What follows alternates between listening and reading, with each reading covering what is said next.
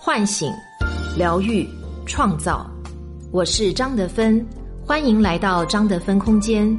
在这里，让我们一起遇见未知的自己。大家好，我是德芬，欢迎大家来参加张德芬空间所主办的 AHC 系列工作坊之“遇见未知的自己”线下深度的体验营。这一次呢，我邀请我的朋友，也是资深的心灵成长导师周介伟，带领大家来深度的体验践行我在《遇见未知的自己》这本书中的心灵成长的一些理念。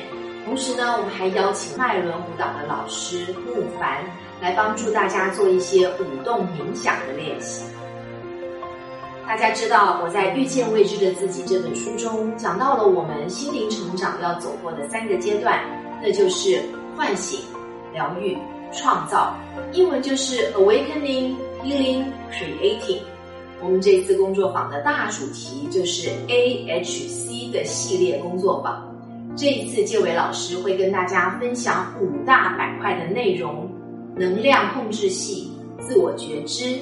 情绪疗愈、身心整合，以及进入创造阶段的心想事成。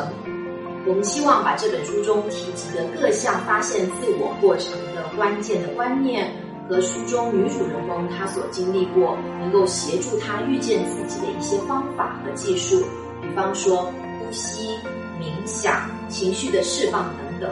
由资深的专业导师的带领，手把手的带领大家亲身学习体验，内化成个人可以实际带回家，持续的自我觉察、自我身心灵保健，甚至进而疗愈自己，创造全新的自己。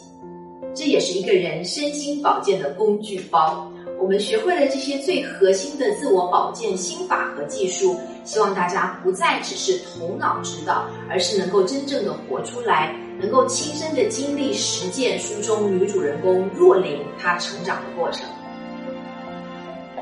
现在呢，整个课程内容的设计上，我们不把它视为短期几个小时的技术培训，而是规划为一个完整的教育陪伴的学习过程。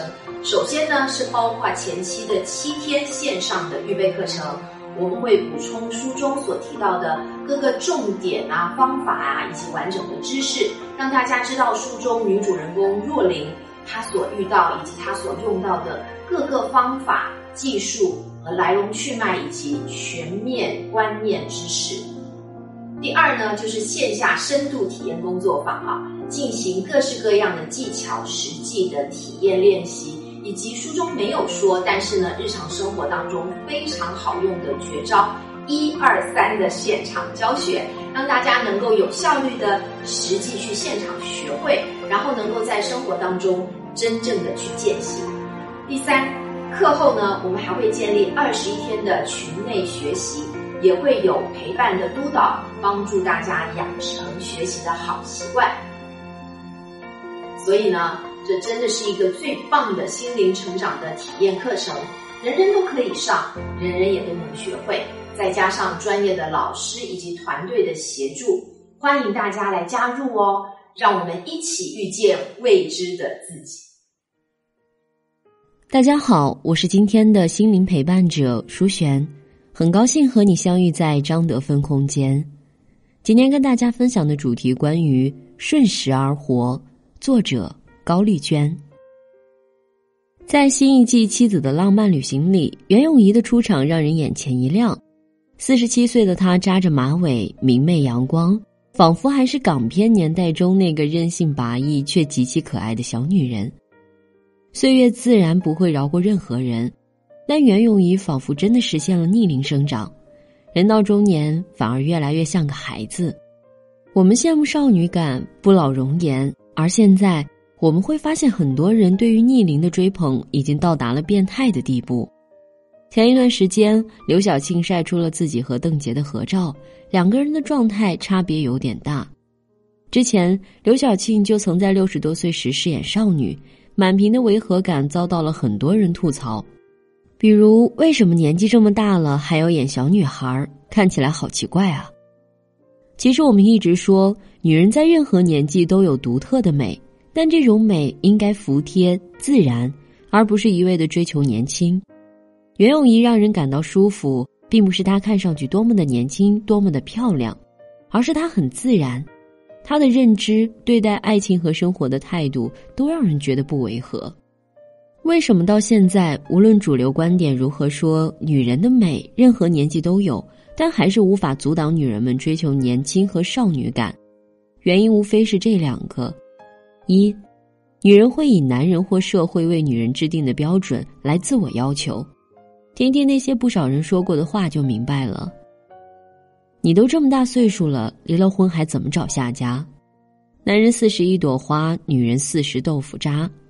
大部分男人无论在什么年纪，都更喜欢年轻的、少女气十足甚至幼稚的女人，因为她们鲜嫩可爱，头脑更简单，性格更单纯，也更容易掌控。而越年长的女人，就意味着颜值的下降，而且更丰富的阅历也就意味着更不好掌控。于是，女人们就向着男人喜欢的标准一步步的靠拢，主流的审美变得越来越幼嫩。冻龄、逆龄这些概念对女人来说有着难以抗拒的吸引力。二，年轻、少女这样的词背后代表的是享受关爱、拒绝承担的潜意识。年纪小就意味着多得而少付出，被照顾、被关爱，这是容易的，也是上瘾的。因此，要么是出于利益的考虑，要么是为了填补内心的缺爱。那些越是内在不太成熟的女性，就越会对自己是否年轻、是否少女更在意。我有个来访者，她今年三十一岁，但早在高中复读时，她便觉得自己已经老了。她又焦虑又抗拒。从小她都是优等生、乖女孩，因为早一年入学，年纪小，生活中处处享受照顾和关爱。她本来可以顺利上大学，但父母想让她复读一年，考个重点。他不情愿，又不敢违逆父母，结果复读后，他发现生活全变了。同学不好，老师不好，父母更是严厉了许多。他将这一切归结为自己凭空大了一岁，年龄上没有了优势，再不是周围人的焦点。从那时起，他就开始抑郁，后来越来越严重。他想当那个被保护、被迁就的小女孩，以我还是一个小孩自居。拒绝承担年龄带来的独立和责任，他痛恨自己为什么年纪那么大，并一再幻想自己可以做回小孩儿。这种内在的不成长和利用医美维持外表的年轻其实是异曲同工的。年轻确实能带来很多便利、美貌、灵动、朝气，但前提是你的内在和外表是不是一致的。在心理学中有个观点。一个人的外表看起来与实际年龄的相符度，决定了他内心的冲突大小，也间接决定了他的幸福感。比如，一个二十岁出头的人看起来老气横秋，说话唯唯诺诺，早早长了白发，那他也许一直在承担着不属于他的责任，内心有太多的框框。这样的人自然是不美的。而另一个极端则是，虽然年纪已经不小了。却用医美过分的维持外表，强撑起的饱满少女感，并不会让人觉得自然。刻意的修饰反而匠气深重，缺少灵魂。外表和年龄违和的人，心里都有着巨大的拉扯和消耗。要么是小孩子急着长大，要么是成年人想要变小。他们想翻越时间，以为翻越了它就能翻越现实的生活，殊不知这让他们离真实的自己越来越远，美感。也越来越稀薄，那什么才是真正的美呢？我觉得那是一种吻合，并非违和，是顺，并非逆。在每个年纪，你都有一份丰盛的礼物，匹配的内在和外在，是时间赠予的光华。就像很多人都喜欢马伊琍，不只是因为她的演技，更是因为她的真实和自然。年轻时俏皮可爱，现在则是淡定从容。